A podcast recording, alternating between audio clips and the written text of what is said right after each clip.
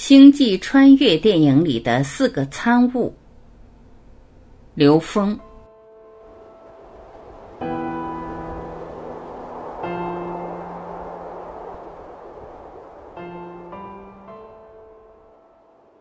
参悟一：五维立方是什么？传说电影。影片中的男主角穿越到了五维，呈现出所谓五维的一种生命状态。他超越了时间的概念，保持着年轻的状态。可他女儿已经变成老太婆。对于男主的这次穿越，很多影评中给出了一个术语“五维立方”。您如何看待影片中呈现的这个五维立方？刘峰老师回答：在高维左右三维，实际是一个简单的事情，因为高维是在内在的，不是外向的。影片中把这个外显了，也许是为了使观众基于三维意识更易于理解。电影里所谓的五维立方体，是编导设计人为了使观众更易于理解的高维与低维的区别，把原本在内在进行的穿越，用外在的环境显示出来。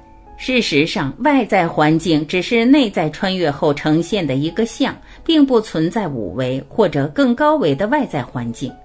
只有内在意识处在高维时，人才会真正创造出一个外显的、充满高维感受的环境。传说电影，我们看到影片中男主在这个五维立方体中，可以随意到达任何时间点上的女儿墨菲的卧室空间。比如，他到女儿小时候，给女儿传递出一些信息，但是却不能改变什么。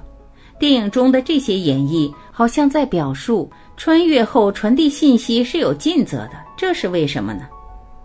刘峰老师回答：因为从高维干预低维是受限制的。男主角在五维立方体中与三维能量之间是有距离的，所以他的改变是有限的。只能用一些他所能够触到的一种能量状态。现代人往往会认为，如果高维可以驾驭低维，我获得高维功能就可以操控三维的一切存在。很多人觉得用这种功能来超越、操控是天经地义的事情，但实际上，宇宙不同维度的空间都有它相应的游戏规则，而这种游戏规则就是。你如果借高维的能量在三维空间获得利益和对人进行控制，这叫犯天条。犯天条会遭天谴。陈说电影，听您这样说，我突然想到《西游记》里那些菩萨身边的坐骑，整个杯子、整个碗儿就可以到人间折腾，但是最后一定都会被收掉。刘峰老师说：“是的。”现实生活中有很多这样的角色，用着某种高维功能，在三维空间里面调动人的欲望，调动人的贪婪，让人产生对这个中间幻象的迷信。这些都是误导人的歪门邪道。只有一种借高维能量在三维空间发生作用的运作，它是被允许的，就是唤醒智慧，因为这是正法，这也就是菩萨们做的事儿。这个时候，你需要用高维能量显化的时候是可以显化的，但是，一般情况下，正法它不轻易在三维空间呈现显化，所以很多正法传承的时候，他给你的最重要的告诫是：这些功能你学会了，也不能在现实中炫耀，他们也不是用来表演的，更不是用来获得利益的。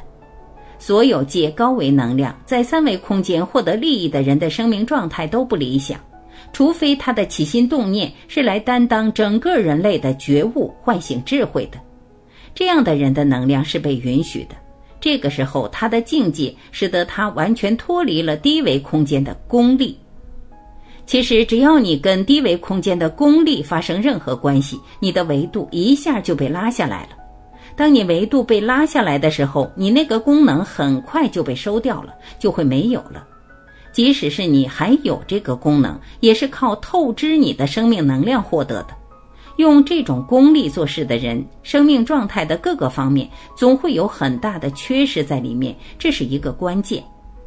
所以，男主即使到了五维，在参与低维事物的时候，他也是被局限的，也不是他能任意去做的。这是在五维空间投影出了这种外向以后呈现的。如果你不投影成外相，你在你的内在由你的内在去转化的时候，这件事是可以发生的。就像你在投影源状态中，你知道所有一切是你内在投影的像，你在你的内在转化投影源，这些像一定会变。电影里表达的处在五维的男主，他用的是方法，不是心法。请注意，他想用一个方法，他选择用一个方法在高维去干预低维。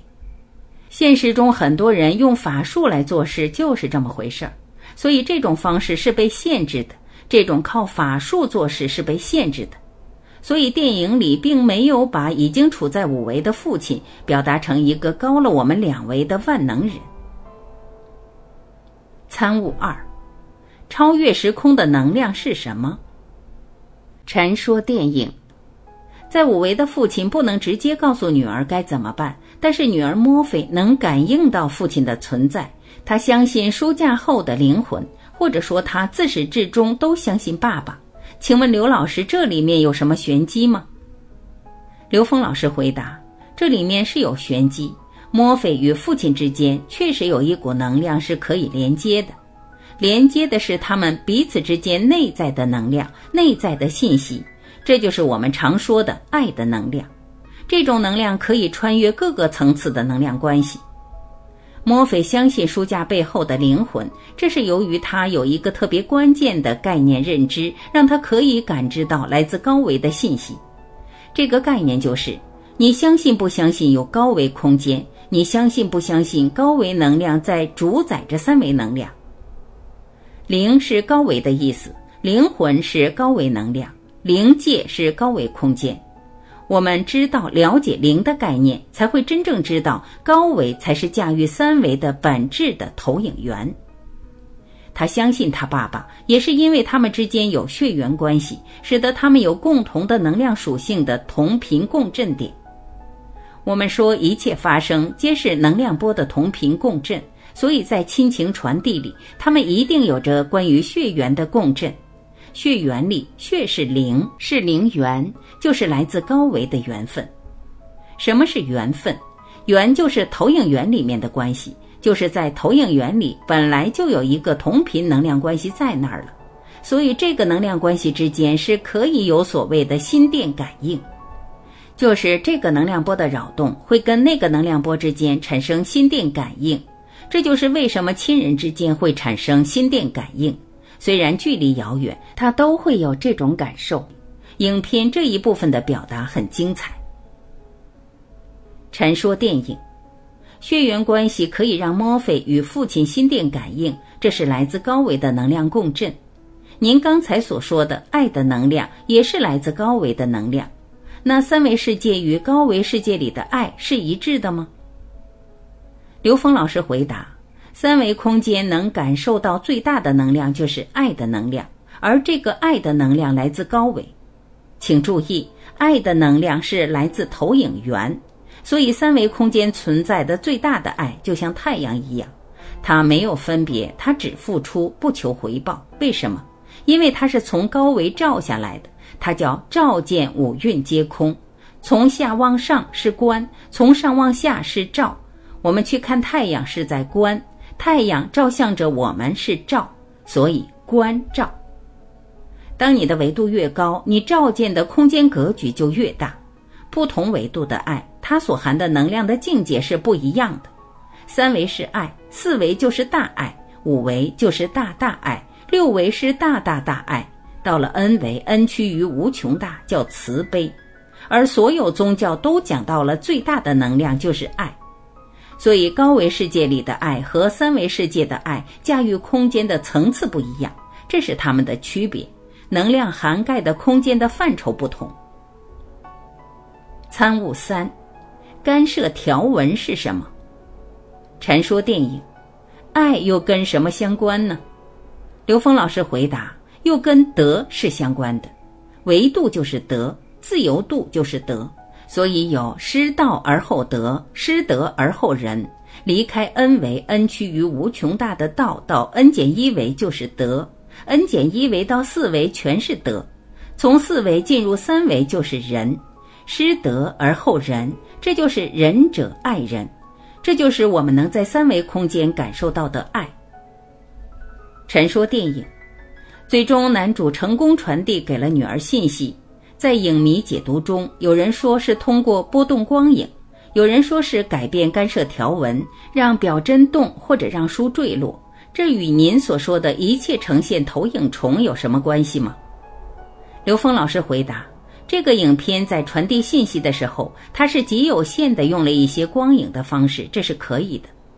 本来在三维空间，一切都是投影的像，那么它在利用影像的这种关系来呈现，是符合这个科学原理的。关于影迷们所说的同时通过改变干涉条纹，我们先清晰什么是干涉条纹。干涉就是两个能量波的作用，两个能量波同频共振会产生干涉，干涉是一切存在的基础，也是一切相互关系的基础。所以，影迷们说男主改变干涉条纹就改变能量结构，这个也是说得过去。它跟我们在《易经》里面讲到的，通过八卦的抽砍填离的变异来实现对未来发生事情的干预，这是科学的，是可以发生的，这叫奇门遁甲。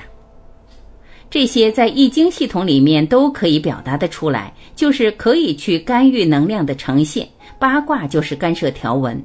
所以，改变干涉条纹，在三维空间看到的最简单的像，实际上不一定是八卦，它可能在五行的层面，就在四象那个层面就可以进行调制了。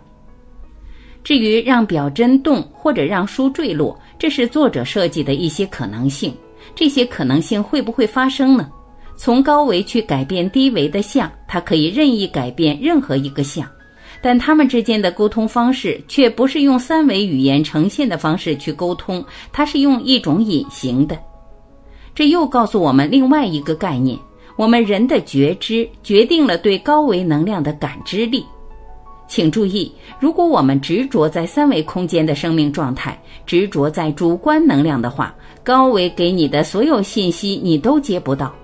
当你的内在是一个相对开放的状态，你就能够不断的下载高维智慧，这就是我们所讲的禅创。我前两天在波士顿跟一个师傅对话的时候，现场有一位哈佛的博士，他也是学佛的，他就当时问了一个问题，他说：“刘老师，我们现在学了这些人类的智慧，我们希望用高维来驾驭低维，就是禅创，即通过高维下载来指导现实。”可是我们现在每天要做的科研都是大量的三维实验，都是大量的数据、大量的仪器分析。这个在三维实践的过程中，整个人意识全部被三维的东西占满了。我们怎么把高维实践跟禅创结合呢？我是这样回答他的：这其实是实验方法的思路问题。什么叫思路问题？就是如果你在拿到一个科研题目的时候，你首先先进行高维实践。先做冥想打坐，你问自己这个问题的答案应该是什么？这个时候，你抓住你第一个得到的答案，你就坚信这个答案是结果，然后你就开始用你所有的实验手段、所有的理论去证明这个答案是对的。人类的思维是先拿到结果，先有猜想，然后再去证明，最后发现这个猜想我能够证明了，这个成果就出来了。如果你没有那个目标的时候，你只是盲目的在现实中运用各种去粗取精、去伪存真，在实践数据里面去抽离。而现在的数据越来越复杂，我们已经很难从大量的数据里面真正摘录那些有用的数据了。而且所有的数据都是过去发生的，所有的创造都是未来发生的。所以在时间轴上超越时间轴，超越时间局限，才是会发生真正创造的可能性。在这个状态之中，高维实践条件是每一个生命必须掌握的。如果我们只会三维实践，不会高维实践，我们的未来就是被机器人掌控和驾驭的。因为机器人在驾驭三维信息方面和在三维空间建构起强悍的体能这方面，远远超过一个普通人。普通人唯一优势就是，你的内在高维是具足圆满的。你没有与高维能量信息关联的话，你未来就是机器人的宠物和奴隶。你的生命价值完全不如机器人。所以电影里面的情节跟我们说的一切呈现投影虫是有关联的。所有的呈现都是它更高一个维度投影的像。一维是二维的投影，二维是三维的投影，三维是四维的投影。把这个纵向的能量关系整明白了，从投影原理改变相，穿越到投影源进行在三维的创造，都是完全可能的。参悟四。现实里穿越是什么？传说电影，墨菲有着很好的高维实践条件，除了他自己的智慧，还有来自他父亲的爱。但是对于我们普通人来说，如何创造高维实践条件，或者更直接的说，我们普通人如何穿越？刘峰老师回答：电影中的墨菲只是理解了一部分高维的东西，在一个极浅的层次，他并没有通透。所以，我们要真正的了解三维和高维，就是人生生命的真正意义的法理通透以后，这个时候的高维实践才能变得有意义。而电影里表现的高维实践的意义并不大，它不过是在三维空间去做一迁移，而且在迁移的过程之中，他只是借助了他父亲在更高一个维度的这个能量。当然，它里面提到了在更高维度和对低维之间的能量爱的传递。这对于一般人来讲，已经是一个极大的超越了。它能帮助我们突破三维认知，但是它在整个宇宙系统里边，并没有真实的、真正通透的把这个实相的法理打通。就像我们在上面讲到的，人与机器人的关系，在这个时空里面是不需要一个没有办法跟机器人相抗衡，或者被机器人所掌控的生命的。活着还要消耗地球资源，要它干嘛？这样的生命会自然淘汰，留下的是什么呢？留下的一定是更高维度，能够在宇端科技上展示人类生存价值的这种生命。注意，不是云端科技，云端的云全是障碍，它是知识构成的。宇端是会绕过云端，看到太阳，看到星空。宇端是站在云上面的，这是我们这个时空真正的未来。所以，从这个角度讲，普通的每个人都是内在具足圆满的，通过高维实践都是可以实现穿越的。那普通人高维实践所需要的条件是什么呢？就是五个净。第一是干净，我们意识里面要清明干净；第二是平静，我们的心要平静，你才能真正达到这个穿透空间任何障碍的可能性；第三是恭敬。对高维能量、对高维空间无条件的恭敬，你才能跟这个能量去关联，才能下载。第四是镜子，你能够从现实中遇到的所有事情来看到是你自己内在反射的像。你坐在一个大的球面镜的中间，四面八方看上去都是自己，你才能觉察到自己的障碍是什么。你不断突破障碍，就是高维实践，就是不断的进入更高的空间维度。第五是环境，在三维空间创造一个屏蔽掉三维各种干扰的环境。一旦进入一个更高的维度，我们一定会投影出一个比三维空间更高境界的一种生命状态。那个静而呈现的状态，在低维来看就是大定，所以这叫定慧等持。这是因境界而产生的定，这就是我们说的高维实践条件。我们人类的所有宗教、所有修炼，不外乎是建构在这五个境的高维实践条件基础之上的，只是他们用的方法不一样，有各自不同的特色，但归根基底上说，都是以这五个境作为基础的。所以，人类要实现穿越、实现进入高维的生命状态，只有两个字：修行。修行就是不断的超越认知障碍，提升我们的意识能量的维度。